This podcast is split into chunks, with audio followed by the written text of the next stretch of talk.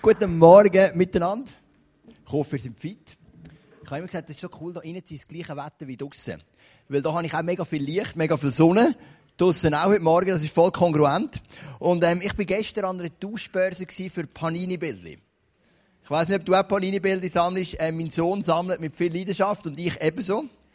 Da sind wir ins Emmer-Center an der Tauschbörse und haben da tauschen mit allen möglichen Leuten. Wir haben 81 Bilder heimnehmen, brauchen jetzt noch 143.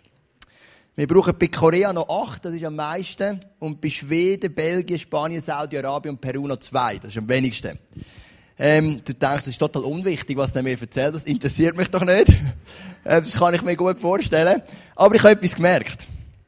Dorbal hat es schon gut eingeleitet. In unserem Leben mit Gott sammeln wir manchmal auch Bildchen. Oder wir sammeln gute Werke. Oder das Ziel ist so von einem Buch, ist, dass es voll wird. Wir haben gewusst, eben noch 143. Wir schaffen das mit dieser Tauschbörse, eine coole Sache. Wir sind voll dran. Und auch wenn du Bildchen hast, du gehst vielleicht die Migros posten und dann gibt es immer die zwei Bilder nach 20 Franken. Nicht fortrühren, lieber deinen Päste bringen. Machst mir eine riesen Freude und meinem Sohn noch fast mehr. Einfach so, einfach, ich will nichts im Altpapier gesehen, in den ersten paar Wochen. Das wäre wirklich schade. Genau. Aber der Punkt ist der. Du sammelst manchmal gute Werke und du denkst, wenn ich mit Gott unterwegs bin, dann möchte ich möglichst viel gute Werke sammeln und das ist auch richtig. Ich will auch viel gute Werke sammeln. Aber du hast vielleicht das Bild, wenn ich möglichst viel Bildchen habe und eines Tages vor Gott stehe und ihm all meine Bildchen zeige, all meine Werke, die ich gemacht habe und ihm ein volles Album zeigen kann, dann sagt Gott, yes, du bist angenommen bei mir im Himmel. Als ich meine Diplomarbeit geschrieben habe über die verschiedenen Weltreligionen, habe ich genau das festgestellt, in vielen Religionen, dass das Ziel ist, ich möchte viel gute Werke tun, ich möchte mein Panini-Bild vollbringen. Damit, wenn ich eines Tages vor dem Gott stehe, damit ich immer ein möglichst volles Bild oder ein möglichst volles Büchlein präsentieren kann. Ich möchte, wir, haben das, wir starten eine neue Serie, die heisst Q&A. Haben wir, glaube ich, noch nie gemacht, einmal vielleicht in unserer Geschichte. Q&A heisst Question and Answers. Und ihr habt mir Fragen stellen, die ich darüber predige. Und ich finde es extrem interessant. Heute die Frage, wie weiß ich, dass ich gerettet bin? Wichtige Frage. Nächsten Sonntag, was passiert mir, wenn ich tot bin? Komme ich direkt in den Himmel? Oder allenfalls getrennt von Gott? Gibt es Totenreich? Wann kommt die Entrückung? All diese Fragen. In zwei Wochen das Thema Suizid. Wie kommt es so weit was sagt die Bibel dazu? Kommen Selbstmörder auch in den Himmel? Die ganze Thematik. Dann kommt der Reto mit seiner Message, liebt Gott mich wirklich bedingungslos? Oder ist es nur so ein frommer Spruch? Und dann machen wir ein Message über das Thema Mann und Frau und das Verhältnis von Mann und Frau vor dem Sündenfall, nach dem Sündenfall und nach der Auferstehung von Jesus. Weil das Verhältnis von Mann und Frau verändert sich immer, wenn wir in diesen drei Steps wie ist es mit Unterordnung und so weiter? Wie ist das der, durch die ganze Bibel durch? Und dann enden wir noch mit einem richtigen, fröhlichen und positiven Thema, dann im Juni. Was ist der Zorn Gottes? Weil die Leute haben mir gesagt, Joel, wenn ich die Bibel lese, kommt immer der Zorn Gottes. Aber was ist das? Das macht mir Angst. Und über das werden wir dann die Serie abschließen mit dem Zorn Gottes. Und wenn du dann noch lebst und noch da bist und immer noch im ICF bist nach all diesen Themen, dann geht's dann weiter in die nächste Serie, wo wir wieder durchgehen mit diesen Bible Books, die wir seit Jahren machen. Immer im Juni fünf biblische Bücher, die wir zusammen anschauen. Ich freue mich mega drauf und ähm, ich möchte noch beten. Danke, Vater Himmel, dass du da bist. Wir haben dich bereits schon angebetet und ich bitte dich, dass du uns heute Erkenntnis zeigst oder Erkenntnis schaffst in unseren Herzen. Dass wir dürfen verstehen, was, von was werden wir gerettet? Wie werden wir gerettet? Wer rettet uns? Und dass Menschen, die zweifeln über ihre Rettung, heute dürfen raus im Wissen, yes, ich bin gerettet, oder auch im Wissen, ich bin nicht gerettet. Es fehlt noch etwas. Dass du unsere Augen öffnest und heute Klarheit schaffst für unser Leben, damit wir einfach wieder einen Einblick bekommen in die ganzen Schätze deiner Weisheit. Amen. Bist du gerettet oder nicht?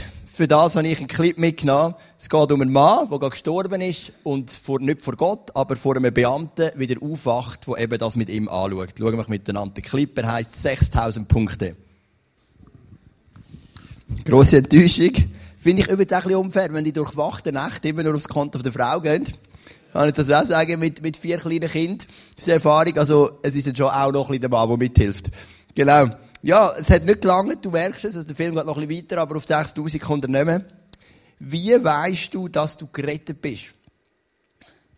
Das ist eine ganz wichtige Frage, die ich merke, wenn ich mit Menschen, die Jesus nachfolgen, unterwegs bin, immer wieder Fragen haben.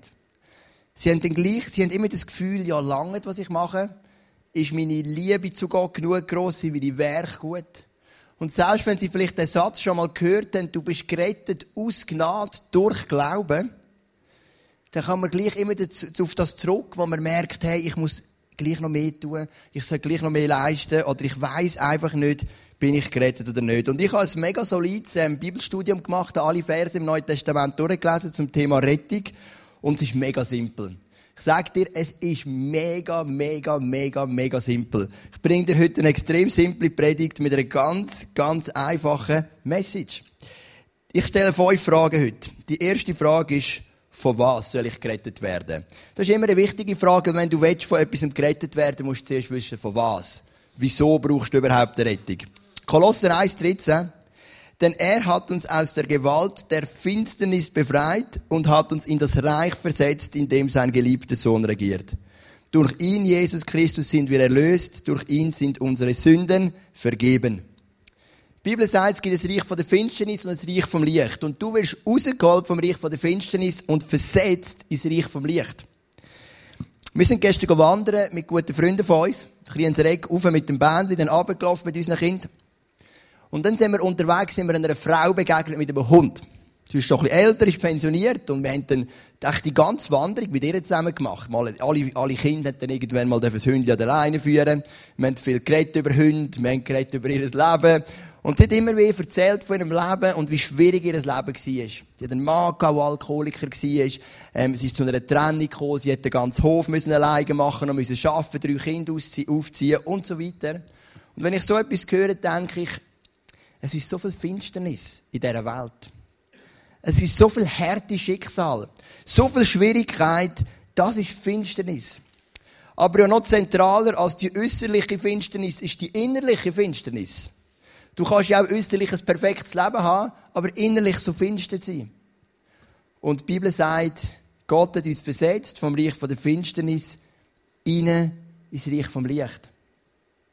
Wenn ich mit Menschen über Jesus rede, dann merke ich, dass es oft zwei Reaktionen gibt. Es gibt Leute, die sagen, stimmt, das macht Sinn. Wir haben gerade einen Kurs durchgemacht, einen Entdeckung-Gott-Kurs, sind immer noch dran. Zwei Leute sind ausgestiegen, voll okay, kein Problem. Und eine Person hat gesagt, Joel, danke, hast mir den christlichen Glauben näher gebracht, aber ich habe gemerkt, das ist nicht unbedingt das, was ich suche. Das ist ja voll okay. Es gibt Leute, bei denen macht es wie Klick, und bei anderen Leuten macht es wie nicht Klick. Und das heißt im 1. Korinther, mit der Botschaft vom Kreuz ist es nämlich so, in den Augen derer, die verloren gehen, ist sie etwas völlig Unsinniges. Für uns aber, die wir gerettet werden, ist sie der Inbegriff von Gottes Kraft. Eine Frau auf unserem Entdeckung Gott-Kurs hat gesagt, ich bin am Live on Stage gewesen, ich habe schon viel gehört von Gott. Aber an dem Abend, wo der Prediger predigt hat, das ist das Musical, das wir gemacht haben, Ende November, äh, vom letzten Jahr, habe ich gewusst, das ist es. Ich habe es wie gecheckt. Jesus, Rettung, gestorben verstanden. Plötzlich hat die ganze Geschichte Sinn gemacht. Ich habe es begriffen. Der 20er ist Kate. Und ich habe gewusst, ich muss heute für das Kreuz Jesus annehmen, damit ich gerettet bin. Botschaft vom Kreuz ist simpel, für die einzige, für die eine eine totale Torheit, für die anderen Gotteskraft. Und du bist vermutlich da, weil du gemerkt hast, für mich ist es eine Gotteskraft.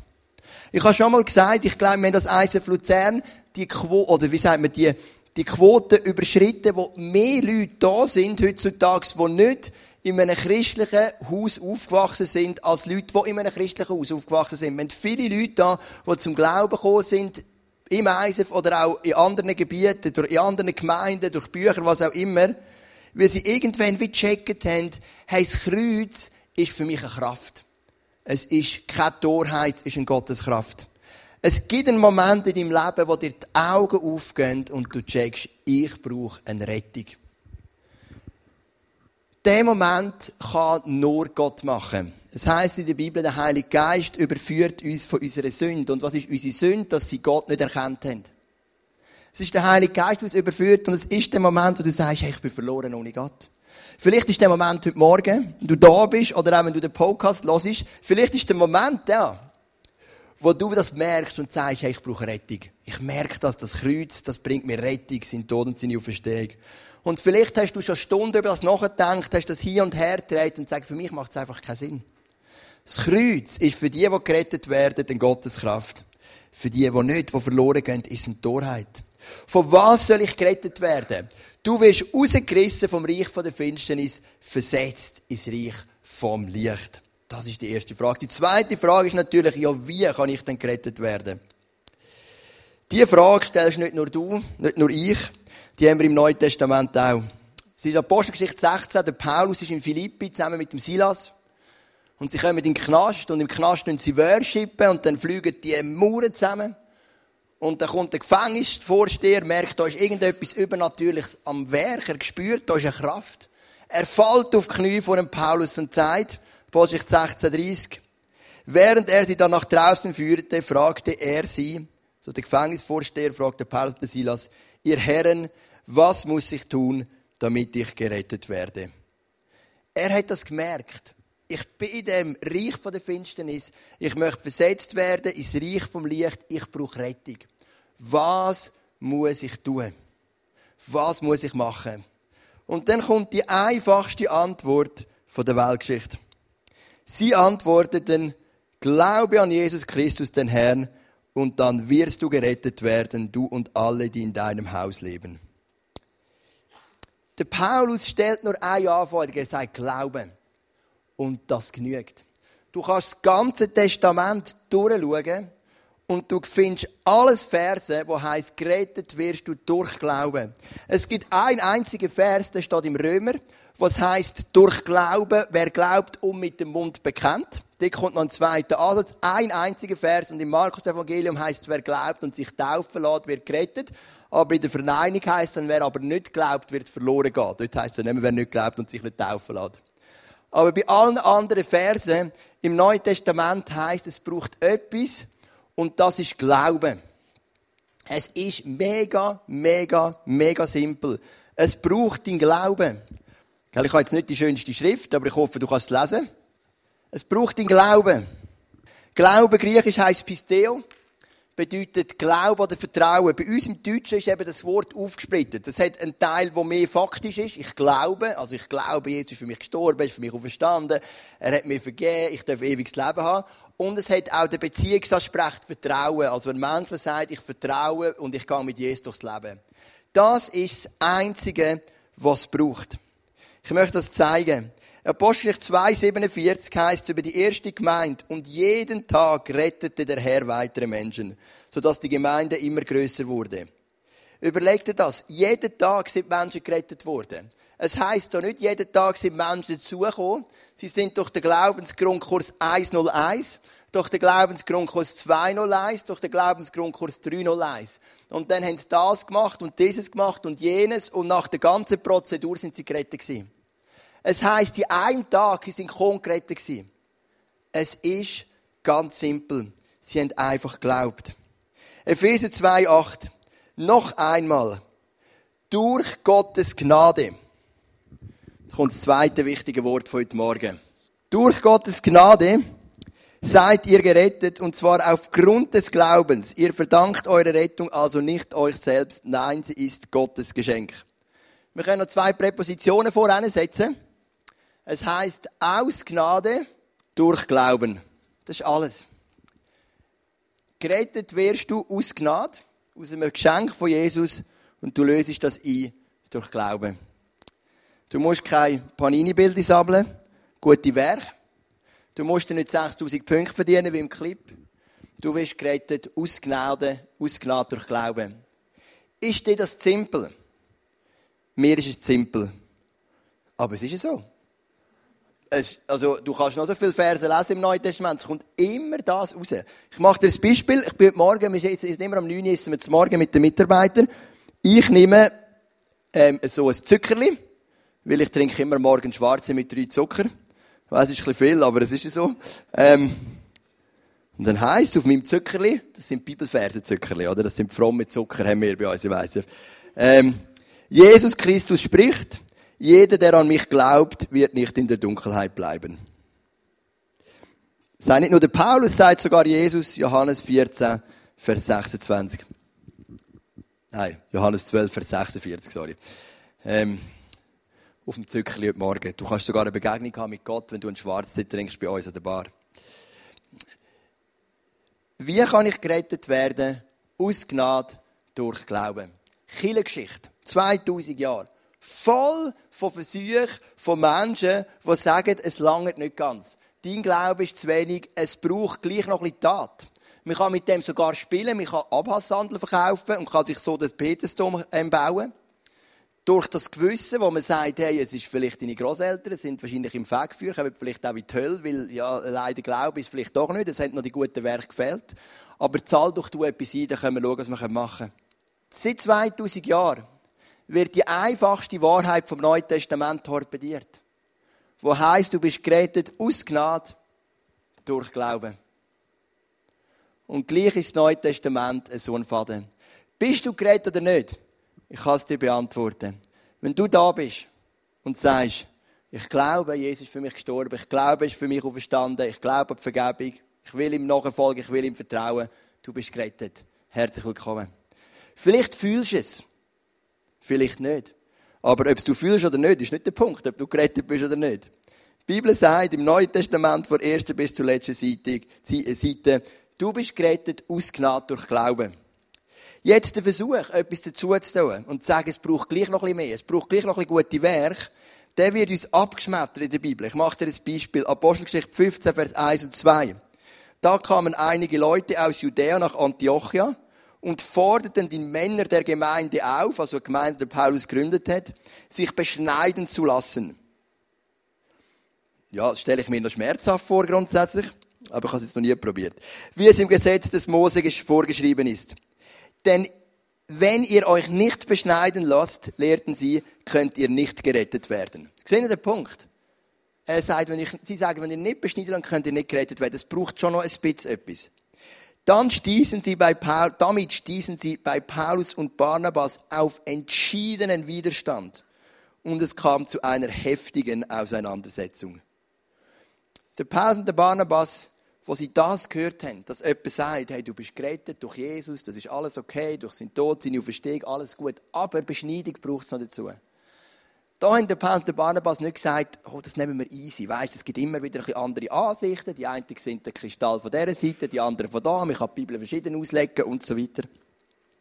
Wo sie das gehört haben, sind sie aufgestanden und haben entschiedensten Widerstand geleistet. Es ist sogar so weit gekommen, aufgrund von dieser ähm, Frage, dass das einzige Mal im Neuen Testament die ganze christliche Elite, Paulus, Barnabas, Petrus, Johannes, Jakobus, alle auf Jerusalem gekommen sind für das sogenannte Apostelkonzil, um die Frage zu diskutieren, was braucht es, um gerettet zu werden? Wenn im Galaterbrief oder in anderen Paulusbrief irgendetwas reinkommt, wo heißt, du bist gerettet, aus Gnade durch Glauben, aber es braucht noch ein bisschen mehr. Da ist der Paulus immer aufgestanden und gesagt, Freunde, gegen das müssen wir angehen. Das ist die grosse Gefahr, dass die Menschen die simple Botschaft nicht annehmen können. Aus Gnade durch Glauben. Dritte Frage. Wer rettet mich? Es heißt bei Jesus, oder Jesus erzählt ähm, seinen Jüngern, er sagt, es ist schwieriger für einen Reichen ins Reich Gottes zu kommen, als für ein Kamel durch ein Nadelöhr. Und dann sagen die Menschen, ja, wer wird denn überhaupt gerettet? Da fragt die Zuhörer, wer kann dann überhaupt gerettet werden? Jesus antwortete, was bei Menschen unmöglich ist, ist für Gott möglich. Es ist nur Gott, der rettet. Es ist etwas Übernatürliches. Wenn ich Freunde habe, die Jesus noch nicht kennen, ich kann ihnen von Jesus erzählen. Ich kann sie einladen. Ich kann ihnen ein Buch schenken. Aber der Moment, wo der 20er fällt und sie eine Erkenntnis hat vom Heiligen Geist, der ist übernatürlich und kann nur Gott machen. Selbst wenn du ein Teenagerkind hast, wenn du eine Schwester, einen Bruder hast, Menschen, wo du darunter leidest, du kannst natürlich du gibst das Beste und versuchst etwas von Jesus hineinzugeben. Natürlich, du gibst das Beste und versuchst ihn vorzuleben. Aber der Moment, das 20 fällt nur durch Gnade von Gott. Es ist aus Gnade durch Glauben. Zudem kannst du nichts dazu beitragen, außer dass du ihnen einfach mal vielleicht sozusagen Theorie weitergibst und etwas vorlebst. Aber dann muss Gott übernehmen. Wieso rettet Gott einige und andere nicht? Ist eine schwierige, offene Frage, aber die haben er mir nicht gestellt. Darum wird sie in dieser Serie nicht behandelt. Wir sind selber schuld. Ähm, nein, wer rettet? Es rettet Gott. Es ist etwas Übernatürliches. Und jetzt kommt eben der wichtige Punkt. Jetzt gibt es ein bisschen einen Widerspruch, dass sich die Leute oft sagen, ja, aber ich bin ja gerettet aus Glauben. Ich glaube. Wieso sollte ich die Gebote noch halten? Wieso sollte ich fasten? Wieso sollte ich mich so anstrengen? Wieso sollte ich in die Gemeinde investieren? Wieso sollte ich verbindlich sein? All das Zeug, das nervt mich nur. Ich bin ja gerettet, ausgenannt durch Glauben, das habe ich. Wieso? Ich erkläre es dir. Anhand von diesen Pfannen. Ich habe zwei Pfannen mitgenommen. Du hast die ganze Zeit gedacht, was macht er mit diesen Pfannen? Weil es ist doch allgemein bekannt, dass die Joel nicht kochen kann. Äh, du ein länger in der Kille bist. Wir haben eine Frau bei uns im ISF, die heisst Susi. Susi Heinrich. Und sie ist für viele hier innen eine Mutter. Eine Mutter im Glauben. Sie ist so ein Vorbild für viele. Sie lebt das mit aller Leidenschaft. Und sie hat noch einen Beruf. Und sie verkauft diese Pfanne. Also, das ist eine Pfanne und das ist eine Pfanne. Und viele im ISF kochen mit diesen Pfannen weil die Pfanne vollbringt wahre Wunder. Also, du kannst, also so wie mir meine Frau erzählt, kann man fast machen, was man will. Es gibt, glaube ich, zum Beispiel das Programm 33a, das verwandelt Gemüse Fleisch. Also, du kannst so ziemlich alles machen mit diesen Pfannen. So kommt es mir ein bisschen über. Also, die Frauen hypen auf die, auf die Pfanne, das ist der Wahnsinn. Ähm, Susi ist heute im Welcome-Team, wenn ihr eine kaufen wollt, könnt ihr nachher gerne zu ihr. Ähm, Punkt ist der, der Joel bin ich. Ich habe einmal versucht, mit diesen Pfannen zu kochen. Ich habe es schon mal erzählt in der Predigt, der kurze Teil. Und ich habe einen kleinen Fehler gemacht. Weil ich finde es so herzig, das Rosenrot da, das erinnert mich an meine Tochter.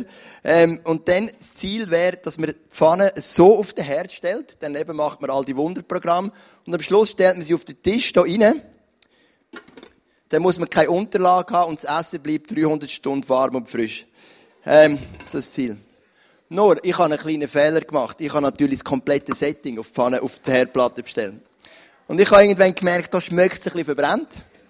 Ich bin auf dem Balkon schauen, ich bin ins Bad schauen, ich bin ins Redui schauen, ich bin im ganzen Block auf und ab gesprungen. Ich habe gemerkt, das schmeckt versend und irgendwann habe ich gemerkt, vielleicht liegt es an der Herdplatte. Das war ein bisschen übertrieben, aber ich habe es wirklich nicht gerade geschnallt. Ich wirklich, wo ist das so verbrennt? Mega komisch. Weil das ist irgendwie ein keine Ahnung, Plastik, hochwertigstes Material.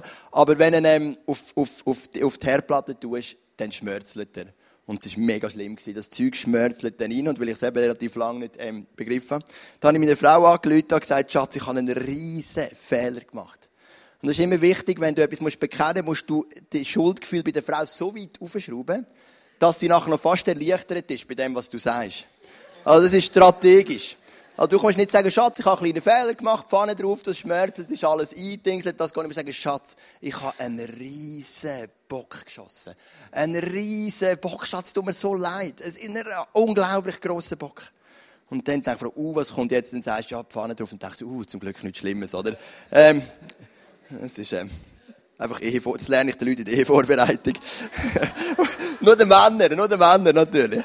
Frauen bitte wieder ausblenden, gell? das dürfen die nicht hören, sonst sind wir gerade durchschaut, oder? Ähm, und dann tust du das drauf, und jetzt kommt der Punkt. Jetzt könnte ich auch sagen, Susi, die Pfanne, wo du immer so schwärmst, die funktioniert kein bisschen. Das ist totaler Blödsinn. Ich habe nur ein Problem mit dem Vermieter, weil all das der Plastik sich eingeschmolzen hat in meine Herdplatte. Eine riesige Katastrophe. Susi, was erzählst du mir für einen Blödsinn? Aber weißt du, das ist der Punkt. Es liegt nicht an der Susi, sondern an mir. Stell dir mal vor, du gehst an ein Seminar für Ernährung, so Ernährungsberatung. Und dann erzählen sie dir, was du machen sollst, zum Morgen umstellen, zum Mittag umstellen, zur Nacht umstellen, in der Nacht nicht messen, kein Alkohol, kein Schocke und so weiter. Und dann kommst du heim. Und du machst genau gleich weiter wie vorher. Nach einem Monat hast du wieder einen Termin, kommst richtig hässlich zu deiner Ernährungsberaterin und sagst, was ist das für ein Blödsinn? Es hat überhaupt nichts genützt. Ich habe nicht abgenommen, es geht mir nicht besser, ich habe immer noch die komischen Bläge im Magen. Was für ein totaler Blödsinn. Oder du gehst zum Fust und kaufst einen Staubsauger und du sagst, du nimmst den, aber putzt nie. Und nach einem Monat gehst du hin und sagst, eine Katastrophe. Sie haben mir gesagt, wenn ich den Staubsauger nehme, dann werden wir keinen Staub mehr finden in der Wohnung. Meine Wohnung ist staubiger denn je. Warum ist es wichtig, dass du gehorsam bist, dass du Gebot um, umsetzt? Wenn du ja eh gerettet bist aus Gnade durch Glauben. Ich sage dir einen Aspekt. Wenn du nicht in den Gebot von Gott wandelst, in seine Weisungen, dann wirst du ein Zweifler. Weil du merkst, dass es gar nicht funktioniert. Mit der Zeit wirst du kommen und sagen, ja, aber halt. Das scheint ja gar nicht zu klappen, das Ganze. Das ist doch alles nur Einbildung. Lebst vielleicht im Bereich der Beziehungen, der Finanzen und wo auch immer weiter weg von den biblischen Prinzipien. Du sagst, es ist ja nur Gnade. Aber irgendwann merkst du, oder irgendwann kommt das Gefühl, hey, es funktioniert gar nicht. Weißt du, wie viele Menschen ich beobachtet, die ihren Glauben verloren haben? Nicht aufgrund von grundlegenden Zweifeln. Das gibt es auch. Über das hat Alan eine gute Predigt gehabt. Es gibt konstruktive Zweifel. Sondern, weil sie nicht mehr in den Gebot von Gott gelebt haben. Und dann ist ein Zweifel nach dem anderen gekommen. Und irgendwann haben sie gesagt, das Ganze mit dem christlichen Glauben funktioniert ja gar nicht. Funktioniert nicht. Warum? Weil sie nicht umgesetzt haben. Verstehst du, es ist entscheidend, dass du gehorsam bist.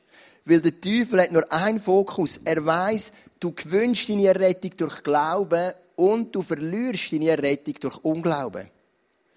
Lukas Kapitel 8, Vers 12. Bei einigen, die es hören, ist es wie mit der Saat, die auf den Weg fällt. Der Teufel kommt und nimmt das Wort wieder aus ihrem Herzen weg, so dass sie nicht glauben und daher auch nicht gerettet werden. Ich persönlich glaube nicht an Theologie von einmal gerettet, immer gerettet, obwohl es die gibt. Es gibt einen Bekannten, der sagt, einmal gerettet, immer gerettet, glaube ich nicht. Du bist gerettet, aus Gnade durch Glauben und du verlierst deine Rettung, wenn du Glauben verlierst. Und dein Glaube ist attackiert, von allen Seiten. Verstehst du, wenn der Teufel schafft, dich irgendwo ähm, in einem Zorn zu haben, in einer Verletzung, in was auch immer, ist es nicht sein Ziel, dass es dir in erster Linie schlecht geht. Es ist sein Ziel, dass du deinen Glauben verlierst. Die ganzen Attacken im Neuen Testament vom Teufel haben nur ein Ziel, es ist dein Glauben zu rauben. Weil wenn der Glaube geraubt wird, wird der Rettung geraubt. Im Philipper 2, Vers 12 heißt es, arbeitet mit Furcht und Zittern an eurer Rettung.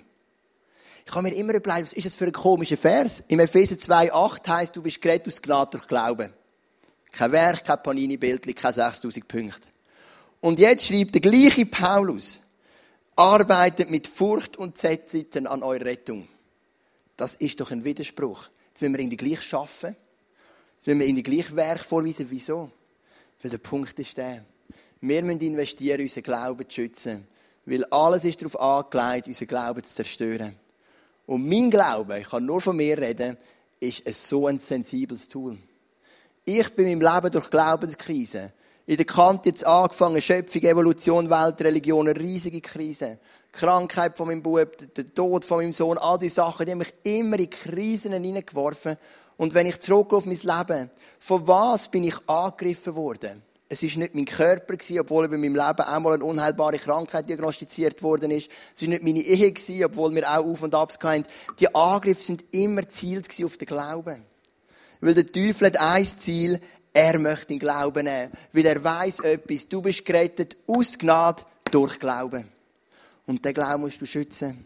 Und wenn du die Gebote von Gott nicht ernst nimmst, dann kommen Zweifel. Es kommt zu einem Abstand zwischen dir und Gott. Plötzlich stellst du alles hinter Frage. Plötzlich ist alles nur noch symbolisch. Plötzlich ist alles nur noch im übertreiten Sinn gemeint. Und plötzlich merkst du, ich habe den Glauben total verloren. Darum ist es wichtig, dass du die Gebote hilfst und Schritte machst im Glauben ist übrigens nicht der einzige Grund, warum es wichtig ist. Ein anderer Grund ist, weil du etwas bewegen für die Menschen. Und es ist auch wichtig, dass du in Gehorsam bist, weil du etwas verändern um dich herum. Es ist wichtig, dass du Gehorsam bist, weil du Gott fürchtest, weil du eine gesunde Gottesfurcht hast und so weiter. Aber warum ist mein Glaube oft so schwach? Weil alles darauf angesetzt ist, dir den Glauben zu nehmen. Und vielleicht bist du da heute Morgen und du bist so in einer Krise und du sagst, ja, weisst ja, Auferstehung, ist das nicht alles symbolisch und Jesus läuft übers Wasser, hat er nicht ein Brückli gehabt, 30 Zentimeter weiter unten und so weiter und so fort. Es hat eine Logik. Weil Jesus kennt das Prinzip und der Teufel kennt es auch. Du bist gerettet aus Gnade durch Glauben. Wie weiß ich, dass ich gerettet bin? Das ist die fünfte Frage. Es gibt ein schönes Wort im Römer 8. Gottes Geist selbst gibt uns die innere Gewissheit, dass wir Gottes Kinder sind. Es steht das Wort Gewissheit. Als Nachfolger von Jesus darfst du eine Gewissheit haben, ich bin gerettet. Wenn du die Gewissheit nicht hast, bedeutet es nicht, dass du nicht gerettet bist. Das ist wichtig. Aber ich glaube, dass Gott dir die Gewissheit wird geben. Und ich kenne Menschen, auch im ISF Luzern, die seit Jahren mit dem betteln, die immer sagen, ich bin nicht ganz sicher, bin ich wirklich gerettet. Wir beten, dass die Gewissheit darf in dein Leben kommen. Du bist gerettet aus Gnade durch Glauben. Es braucht nicht mehr und nicht weniger. Vielleicht geht dir noch etwas im Hinterkopf.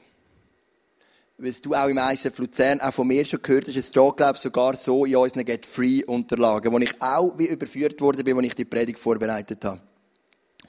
Wir haben oft gesagt, die Rettung hat drei Teile. Buß, Taufe, Erfüllung mit dem Heiligen Geist. Das glaube ich nicht. Die Rettung hat einen Teil, nämlich den Glauben. Buß, Taufe, Erfüllung mit dem Heiligen Geist sind bereits seine ersten Schritte in deinem neuen Glauben. Und wie gesagt, die sind wichtig. Das ist das Pfannenprinzip. Wenn du deine Schritte nicht machst im Glauben, dann kommt der Zweifel rein. Dann kommen Glaubens nicht und so weiter. Ich glaube nicht mehr daran, dass Rettung passiert aus Buß, Taufe und Erfüllung mit dem Heiligen Geist. Ich glaube, es sind sehr wichtige erste Schritte im Glauben. Und das möchte ich dir kurz begründen. Weil es doch eine Lehre ist, habe ich das Gefühl, wo immer wieder in den Köpfen noch drinnen ist. Die dreistufige Rettung aus Buß, Taufe und Erfüllung mit dem Heiligen Geist kommt aus Apostelgeschichte Kapitel 2, Vers 38. Der Petrus ist ein Prediger ab Pfingsten und er hat eine brutale Autorität vom Heiligen Geist und er schubt die Leute hinweg und 3000 Leute lassen sich gerade taufen. Das ist ja der Traum von jedem Pastor, oder? Gut, vielleicht, wenn der See noch ein bisschen wärmer ist als jetzt, wir noch ein bisschen warten mit diesen 3000, weil mit der Zeit komme ich kalt über. Aber, ähm, was ist mein Punkt? Es heißt, die Zuhörer waren von dem, was Petrus sagte, bis ins Innerste getroffen was sollen wir jetzt tun, liebe Brüder? fragten sie und die anderen Apostel. Kehrt um, erwiderte Petrus, und jeder von euch lasse sich auf den Namen von Jesus Christus taufen, dann wird Gott euch eure Sünden vergeben und ihr werdet seine Gabe, den Heiligen Geist, bekommen. Es ist nicht die gleiche Frage, wie der Gefängnisvorsteher gestellt hat, wenn er sagt, was muss ich tun, um gerettet werden. Die Menschen sind schon gerettet. Ich erkläre dir nachher warum die haben das Geschenk vom Glauben schon empfangen. Die haben es bereits begriffen, ausgenannt durch Glauben. Und jetzt gehen sie zum Petrus und sagen, was sind jetzt unsere ersten Schritte? Wie gehen wir weiter? Die Rettung liegt nicht in der Buß, nicht in der Taufe und nicht in der Erfüllung mit dem Heiligen Geist, sondern im Glauben. Und wieso glaube ich das? Weil selbst der Petrus 17 Vers vorher sagt, jeder, der den Namen des Herrn anruft, wird gerettet werden. Er selber gibt Begründung. Er sagt, hey Freunde, ausgenannt durch Glauben, du musst nur etwas tun. Sag das dem Gott, dass du ihm nachfolgen willst. Ruf den Gott an und dann bist du gerettet. Und dann kommen die geretteten Menschen, die das Geschenk vom Glauben empfangen, zum Beten und sagen, und was sollen wir jetzt tun? Und dann sagt der Petrus, gehen wir durch die ersten drei Schritte, die neuen Glauben, durch Buß, Taufe und Erfüllung mit dem Heiligen Geist. Ich glaube, dass du gerettet bist. Also ich bin überzeugt, dass du gerettet bist, wenn du glaubst mit diesen zwei Dimensionen von den Fakten und von Beziehung. Also du, du weißt es oder du glaubst es und du willst in dieser Beziehung in dem Vertrauen zu Jesus leben. Es hat die zwei Dimensionen, das griechische Wort Pisteo. Das ist noch wichtig zu sagen. Es sind Fakten und es ist Beziehung. Und wenn du gewillt bist, in dieser Beziehung mit dem Gott zu leben und an die Fakten glaubst, von Tod, Verstehung, Vergebung, ewiges Leben und so weiter, dann bist du gerettet. Es braucht nicht mehr. Und lass dir von niemandem einreden, dass es mehr braucht. Oder sonst muss mir nur ein einziger Vers zeigen im Neuen Testament, der das zeigt. Es ist wirklich schwer. Jetzt haben wir viel über den Paulus geredet, über den Petrus, noch nicht so viel über Jesus. Ich möchte noch einen Vers bringen von Jesus. Also einen habe ich ja schon vorgelesen auf meinem ähm, Zückerli heute Morgen. Jeder, der an mich glaubt, wird nicht in der Dunkelheit bleiben. Johannes 10, Vers 9. Ich allein bin die Tür. Wer durch mich zu meiner Herde kommt, der wird gerettet werden. Er kann durch diese Tür ein- und ausgehen und er wird saftig grüne Weide finden. Jesus tut das Bild von dem Glauben noch veranschaulichen. Jesus ist der Meister der Bilder. Und er sagt, das Bild, das ich euch gebe für Glauben, ist eine Tür. Stell dir vor, was bedeutet es, wenn du sagst, ja, Jesus, ich glaube. Es geht darum, du laufst durch eine Tür. Durch eine Tür zu laufen ist immer eine Entscheidung wenn ich vielleicht einen Nachbar, der mir ein bisschen auf die Nerven geht, und er lädt mich ein, dann überlege ich mir, soll ich zu ihm gehen oder nicht. Aber in dem Moment, wenn ich durch die Tür laufe, weiß ich, jetzt bin ich drinnen. Und jetzt bleibe ich da. Vielleicht hast du heute Morgen überlegt, soll ich ins ICF kommen. In dem Moment, wo du durch die Tür gelaufen bist, hast du gewusst, jetzt bin ich drinnen. Durch die Tür zu gehen, ist die Entscheidung. Es ist das Bild, das Jesus braucht für Glauben. Gang durch die Tür. Und wenn du die Entscheidung triffst, ich gehe durch die Tür, dann bist du gerettet, aus Gnade, durch Glauben. Es ist simpel. Sandy hat ein Lied ausgewählt für heute Morgen. Und das heißt extravagant. Also auf Englisch, aber ich finde es wirklich schwierig zum Aussprechen. Auf Englisch. Ähm, es geht darum, dass Jesus mit seiner extravaganten Liebe, mit seinem Opfer, mit seinem Leben zahlt hat, damit du die Rettung haben Aus Gnade durch Glauben. Und wir möchten heute Morgen mal etwas anderes machen als die anderen Sündig. Wir werden jetzt einfach mal hängen in diesen bequemen Kinosessel. Du musst nicht aufstehen, musst nicht mitsingen. Du darfst einfach mal die wunderschönen Worte hören von dieser wunderschönen Stimme von der Sandy und darfst einfach auf das die wirken lassen. Ich bin gerettet aus Gnade durch Glauben und es braucht nichts mehr anderes.